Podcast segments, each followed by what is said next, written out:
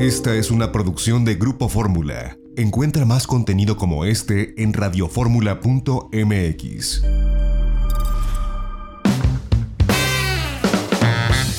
Itinerario turístico con José Antonio López Sosa.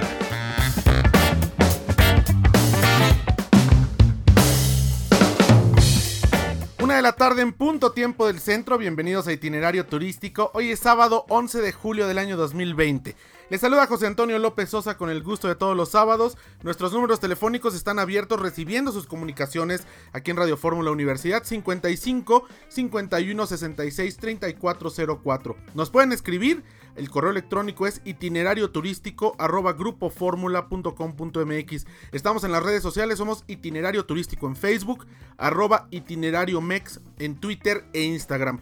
Como siempre agradeciendo a quienes nos escuchan a través de la segunda cadena nacional de Grupo Radio Fórmula, en el Valle de México el 104.1 de FM y el 1500 de amplitud modulada, las repetidoras en el país y también a quienes nos escuchan a través del internet en www.radioformula.mx. Pues bienvenidos a este espacio, esta semana pues fue el día eh, que se conmemora o se celebra a los agentes de viajes.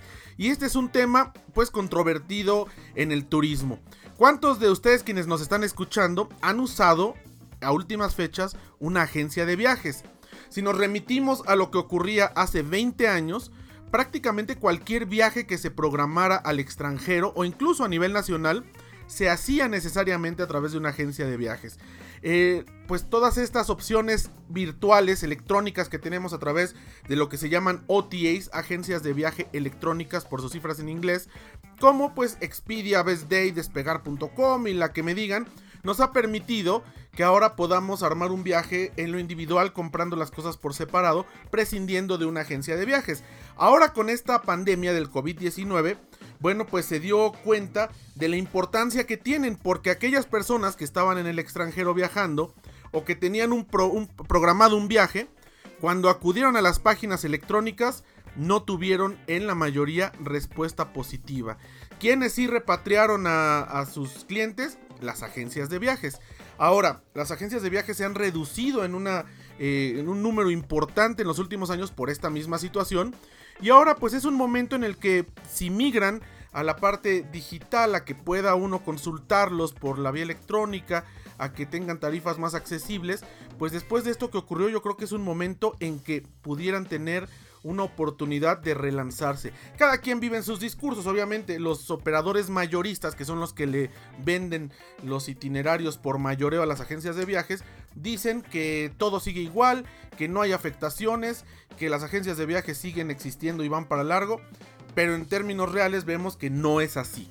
En fin, vamos a ver qué, qué, ocurre, vamos a hablar de este tema en este espacio, nos interesa mucho saber su opinión, porque pues ahora que venga el desconfinamiento, ¿Ustedes eh, pretenderán usar una agencia de viajes? ¿Seguirán armando sus viajes de forma independiente en lo electrónico? En fin, lo que es un hecho es que la mayor parte de los organismos gremiales que agrupan a estas agencias de viajes, pues no les ayudaron y no fueron pues una herramienta de, apoyo para eh, las agencias en, esta pandemia. Un ejemplo es la Asociación Mexicana de Agencias de Viajes, AMAF, se supone que ellos agrupan a todas las agencias de viajes nacionales y no hicieron más que hacer webinars prácticamente de, apoyo emocional. No hubo ningún otro trabajo de fondo más que reuniones con el secretario de Turismo donde no se definía nada. Y bueno, al grado que el señor Paniagua, quien dirige pues la MAF, como bien lo apuntó eh, nuestro colega Edgar Morales el Castor en su columna, pues dirige una eh, Asociación Mexicana de, Agencias de Viajes y no tiene agencia de viaje registrada. Esto lo dice el Castor en su columna.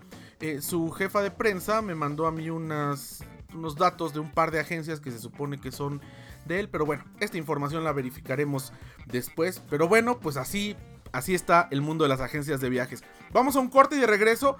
Tenemos a los altavoceros del turismo aquí en Grupo Fórmula, en itinerario turístico, para precisamente analizar cómo están las agencias de viajes en, este, en esta semana donde se conmemoró pues eh, un día más de la gente de viajes.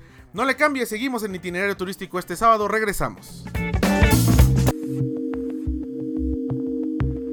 XEDF FM 104.1 MHz, donde tu opinión abre una conversación, transmitiendo con 120.000 watts de potencia desde la Torre Latinoamericana Piso 38 en la Ciudad de México. www.grupoformula.com.mx.